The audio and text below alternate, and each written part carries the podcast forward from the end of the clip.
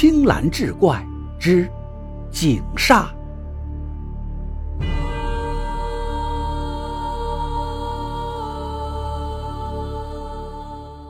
李姑告诉秀芝，让她赶紧回家找一只养了五年以上的公鸡，用针刺破鸡冠，取出几滴鸡血来，分别滴到闺女的双肩和额头上。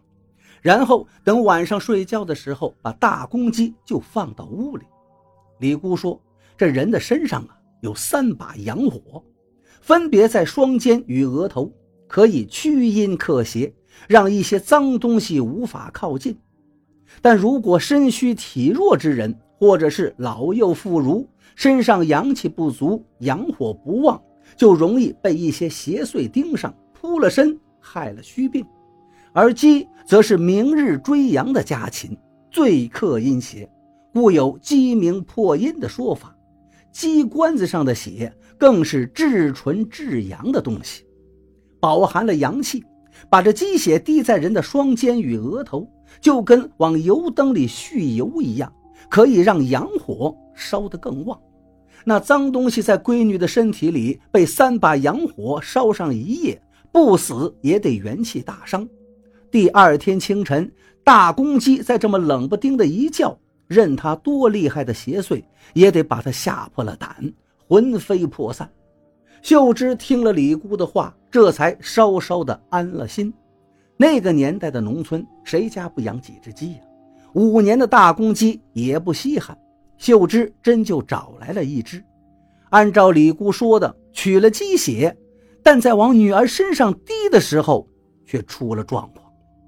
那鸡血一滴下去，噗的一声，就化成了一股气，就跟水滴在烧得通红的炉盖上一样，瞬间就蒸发了，连个痕迹都没能留下。连续滴了多次都是这样，鸡血取了三四回，把大公鸡疼得到处乱窜呢，再不复刚来时威风凛凛的模样了。秀芝也不知道这种情况是不是正常。往女儿双肩与额头各自又滴了几次，觉得差不多了，就哄着女儿睡了，而他自己却近乎是一夜未眠，只盼着黎明早点到来，女儿赶紧好起来。将近五更天的时候，他才忍不住沉沉睡去。等他醒来时，已经是日上三竿了。他赶忙看看女儿，想要看看。孩子怎么样？却只见女儿竟蹲在地上，不知道在干什么。他起身来到女儿身边，眼前的景象让他不寒而栗，险些是崩溃到夺门而逃了。只见女儿手里拎着那只大公鸡，而大公鸡的脖子已经被扭断，头耷拉着，鸡血不断的往下滴，淌了一地。女儿就这么拎着鸡，眼睛直勾勾地看着秀芝，嘴里咯咯地笑着，笑得秀芝是头皮发麻。秀芝是又怕又急呀，眼见女儿变成这副模样，性命都堪忧，一时她也顾不得害怕了，伸手就把女儿手里的死鸡夺了过来扔掉，带着女儿又去找李姑。他把情况跟李姑讲完之后，李姑。脸色就变了，说：“你闺女身上这个东西，竟然连小鸡都不怕，不简单呢。看来用一般的法子是不成了，只能给你闺女认个干爹了。”李姑说：“李姑说，你闺女之所以被脏东西缠上，除了她自己身虚体弱之外，还是因为没有祖印的庇护。一般的大家族或者世家子弟。”逢年过节，最重要的事情就是祭祖。为什么越是世家子弟越在乎祭祖这个事儿呢？因为他们知道，家族里逢灾遇难的时候，自然会有先人坐镇，替子孙们挡灾抵恶，所以好多名门望族才会历经多年兴盛不衰。而一般的人家往往并不在意这些，既不供奉先人牌位，也不去祭祀祖宗。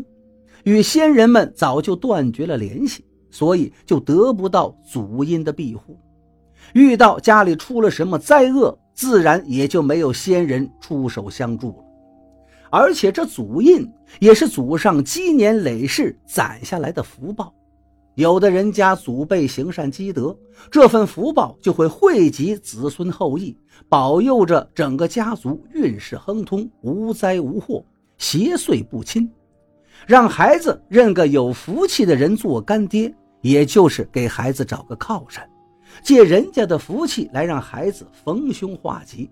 让人家的先人护佑孩子周全，但是，李姑皱了皱眉，又说道：“你闺女这个情况啊，怕是找一般的人认干爹已经不顶用了，只能找他来试试。”秀芝忙问：“他是谁？”李姑并没有明说，只是给了秀芝一碗白米饭和一双筷子，又要了孩子的生辰八字，刻在一把长命锁上。要秀芝拿着这些东西出了村，顺着一条往西的土路走，走上二十多里地，这时天也就差不多黑了，就会看到一个偏僻的小村子。进了村子，走不多远，就会看到一棵被剥了皮的大槐树。大槐树的后面，就是那个人的家。你把筷子插在米饭上，和长命锁一起放到他家门口。他就知道是什么意思了。如果他肯收下米饭，那这事儿就成了。这把长命锁，他自然会给你锁上。长命锁要由干爹亲自上锁，可避灾延寿、逢凶化吉。到时候你把长命锁再给闺女戴上，闺女的命就会被锁住。而有他做闺女的干爹，你闺女也就有救了。顿了一顿，李姑接着说道。只是这认干爹呀，也不能白认。逢年过节，你可别忘了带着闺女去看看人家，给她烧上几炷香就行。秀芝听到这儿有些糊涂了，鬼不才是给上香吗？哪有给活人烧香的？可是他呢，也没有细想，就带着闺女拿着东西上了路。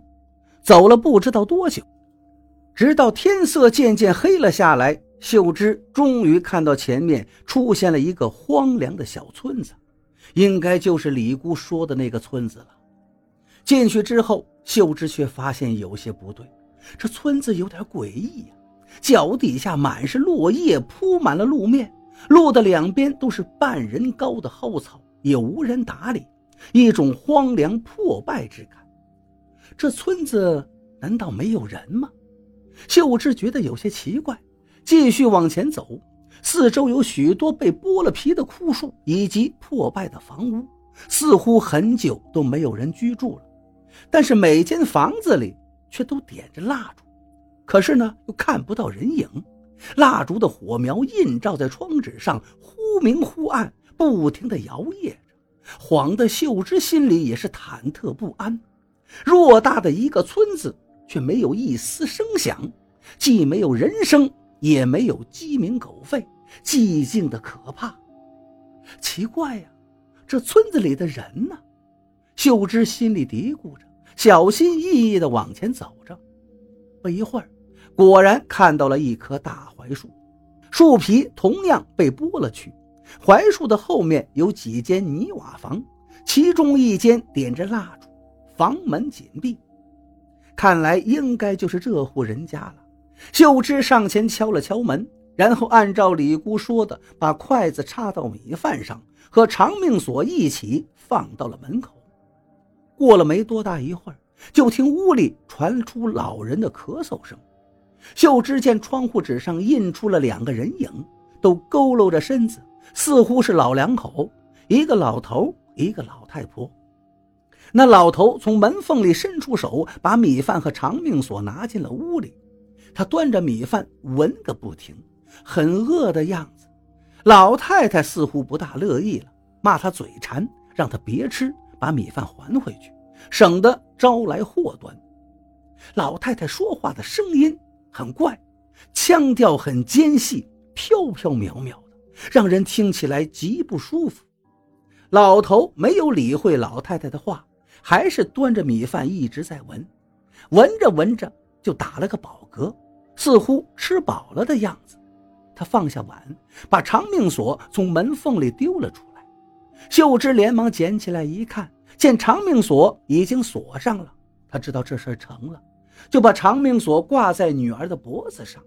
刚想走，屋里忽然传出声音来，是那个老头。老头说：“既然我们成了干亲，今儿个就别走了。